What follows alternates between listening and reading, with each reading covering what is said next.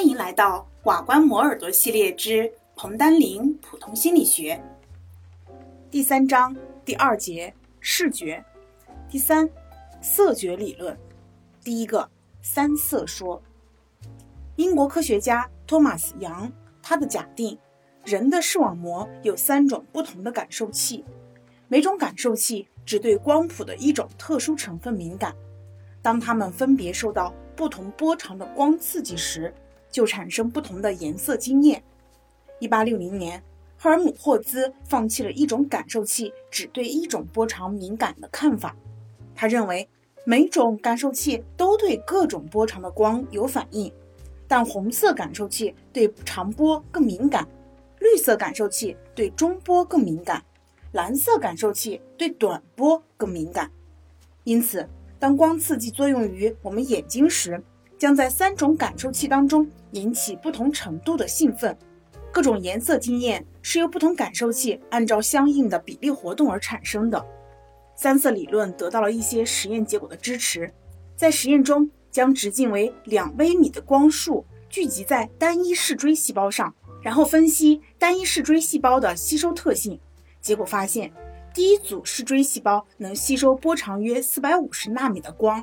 第二组能够吸收波长约五百四十纳米的光，第三组能吸收波长约五百七十七纳米的光。这些受纳器分别叫做短波、中波和长波受纳器。但是，这个理论也有明显的缺陷，比如它不能解释红绿色盲。红绿色盲的病人把光谱的短波部分看成蓝色，长波部分看成黄色。因而他们没有红绿经验。按照三色理论，这种病人应该缺乏感红和感绿的视锥细胞。由于三色理论假定黄是由红绿混合产生的，因此病人他不应该具有黄色的经验。这和病人的实际色觉经验是不符合的。第二个理论，对立过程理论，黑林提出了四色说。它是对立过程理论的前身。黑林认为，视网膜存在着三对视素：黑白视素、红绿视素、黄蓝视素。它们在光刺激的作用下表现为对抗的过程。黑林称之为同化作用和异化作用。行为实验和电生理学的研究结果支持了黑林的观点。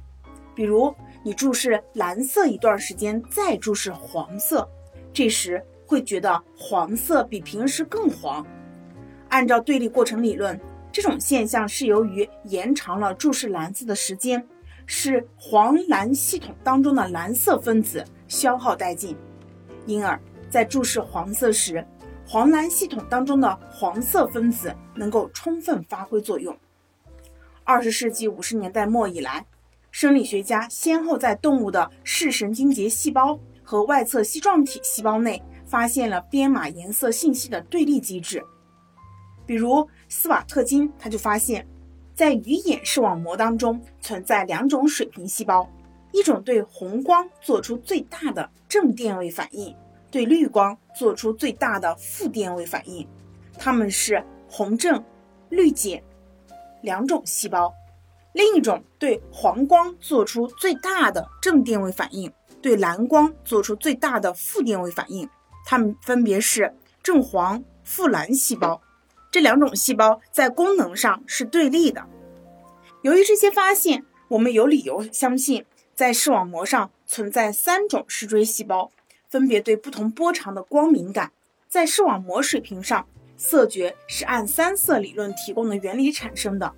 而在视觉系统更高级的水平上，存在着功能对立的细胞，颜色的信息加工表现为拮抗的过程。我们接下来看视觉中的空间特性。第一个，视觉对比。视觉对比是由光刺激在空间上的不同分布引起的视觉经验，可分成明暗对比与颜色对比两种。明暗对比是由光强在空间上的不同分布造成的。比如，从同一张灰纸上剪下两个小的正方形，分别放在一张白纸和一张黑纸的背景上。这时，人们看到放在白色背景上的小正方形比放在黑色背景上的小正方形要暗得多。由于背景的灰度不同，对比的效果也不同。可见，物体的明度不仅取决于物体的照明以及物体表面的反射系数，而且也会受到物体所在的周围环境它的明度的影响。当某个物体反射的光亮相同时，由于周围物体的明度不同，可以产生不同的明度经验。这种现象叫做明度的对比效应。颜色也有对比效应，一个物体的颜色会受到它周围物体颜色的影响而发生色调的变化。比如说，将一个灰色正方形放在蓝色背景上，正方形将略显黄色；放在红色背景上，正方形将略带绿色。总之，对比使物体的色调向着背景颜色的补色方向变化。研究视觉对比有一定的实践意义。据说，18世纪初，在法国巴黎一家制造毛毯的工厂里发生过这样一件事：工人们抱怨织进毛毯的黑色毛线的颜色，怀疑是由黑色染料造成的。后来，他们请教了一位化学家，经过研究发现。问题就是由于黑色毛线周围的颜色对比引起的，而与黑色染料的质量无关。直到今天，在纺织工业、印染工业和编织工业当中，视觉对比仍然有重要的意义。第二个空间特性是边界突出和马赫带。在前文当中，我们介绍了视觉系统当中的侧抑制作用，这种作用较好地解释了一种重要的视觉现象——马赫带。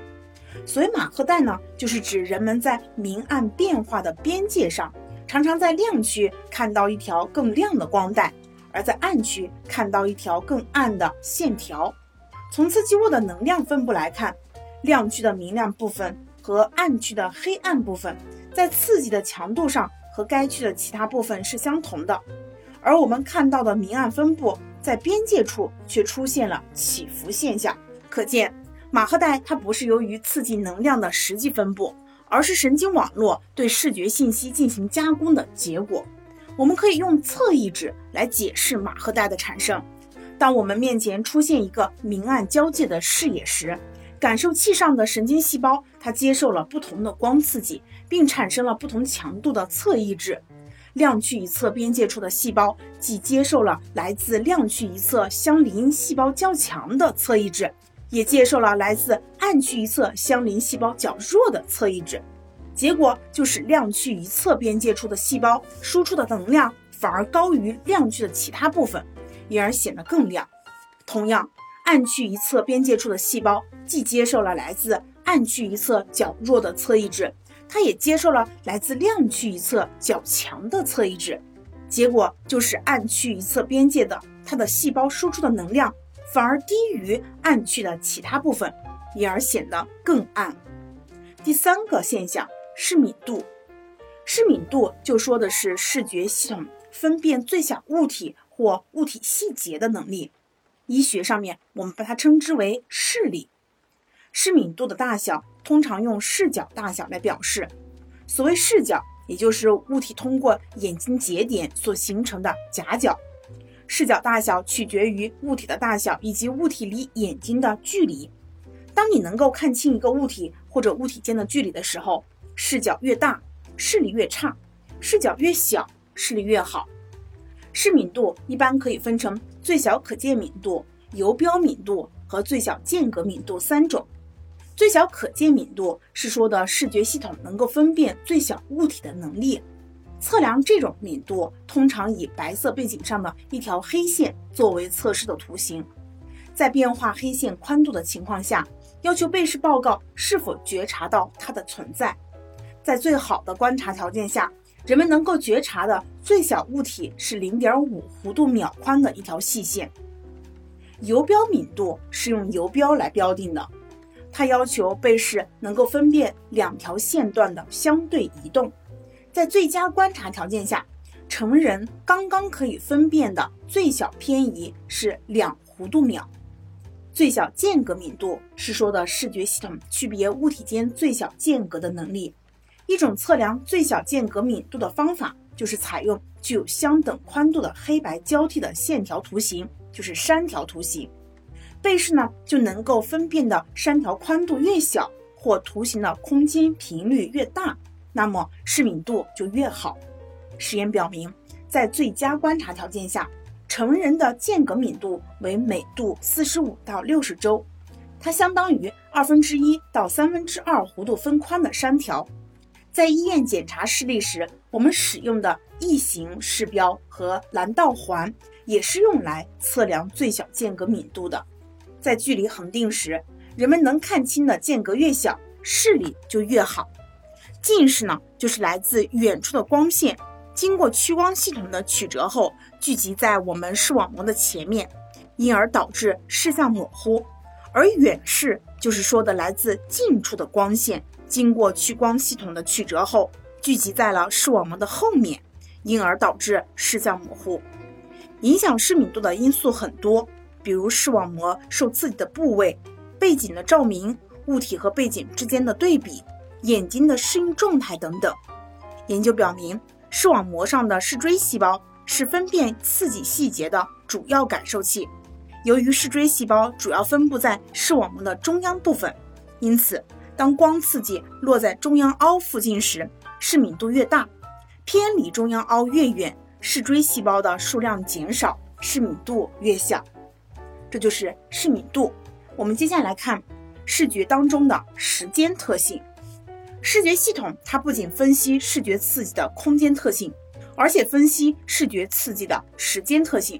比如说，在某种有限的时间范围内，视觉系统能把在不同时间内得到的刺激整合起来。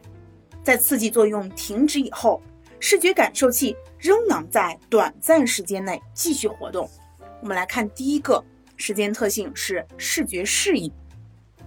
适应呢，是我们熟悉的一种感觉现象，它是由于刺激物的持续作用而引起的感受性的变化。在视觉范围内，视觉适应可分为暗适应和明适应。暗适应是指照明停止或者由亮处转入暗处时，视觉感受性提高的时间过程。比如说，我们从阳光照射的室外进入电影院。或在夜晚由明亮的室内走到室外，都会发生暗适应的过程。开始时你会觉得一片漆黑，什么也看不见。经过了一段时间，眼睛开始能看清黑暗当中的物体，说明视觉感受性提高了。研究发现，视网膜上的视杆细胞和视锥细胞都参与了暗适应过程，但作用的大小以及起作用的阶段，两者是不同的。从暗适应曲线上我们可以看到。在暗适应的最初七到十分钟内，感觉阈限骤降，而感受性骤升。在这以后，暗适应曲线改变方向，感受性继续上升，出现所谓的感锥裂。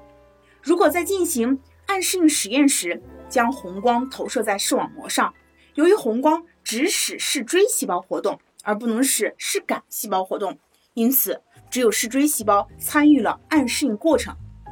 感锥裂就没有了，可见早期的暗适应是由视锥细胞和视杆细胞共同完成的。之后，视锥细胞完成了暗适应过程，只有视杆细胞继续起作用。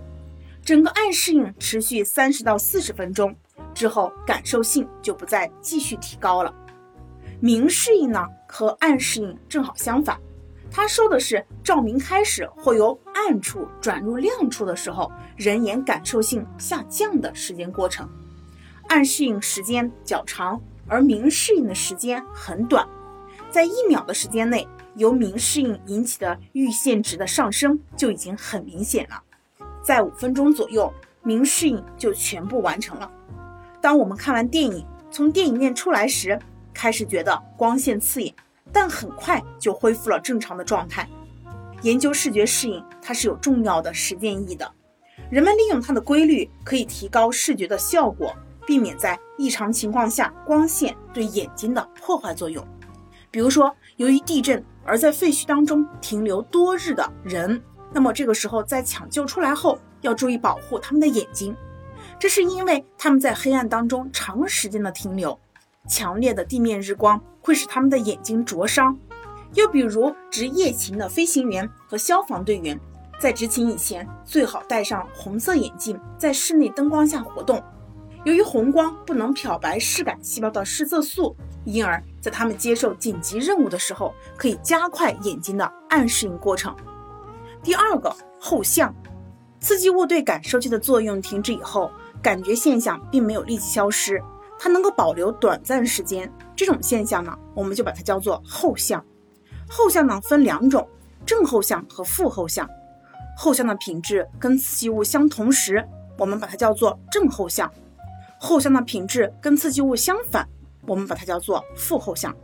比如说，在注视电灯光之后，闭上眼睛，眼前会出现灯的一个光亮形象，位于黑色背景之上，这就是正后向。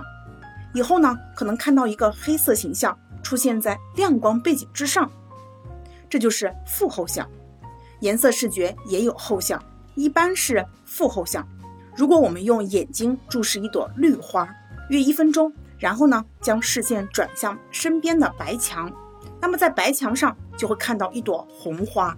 如果先注视一朵黄花，那么后向将是蓝色的，这就是负后向。我们来看一下闪光融合。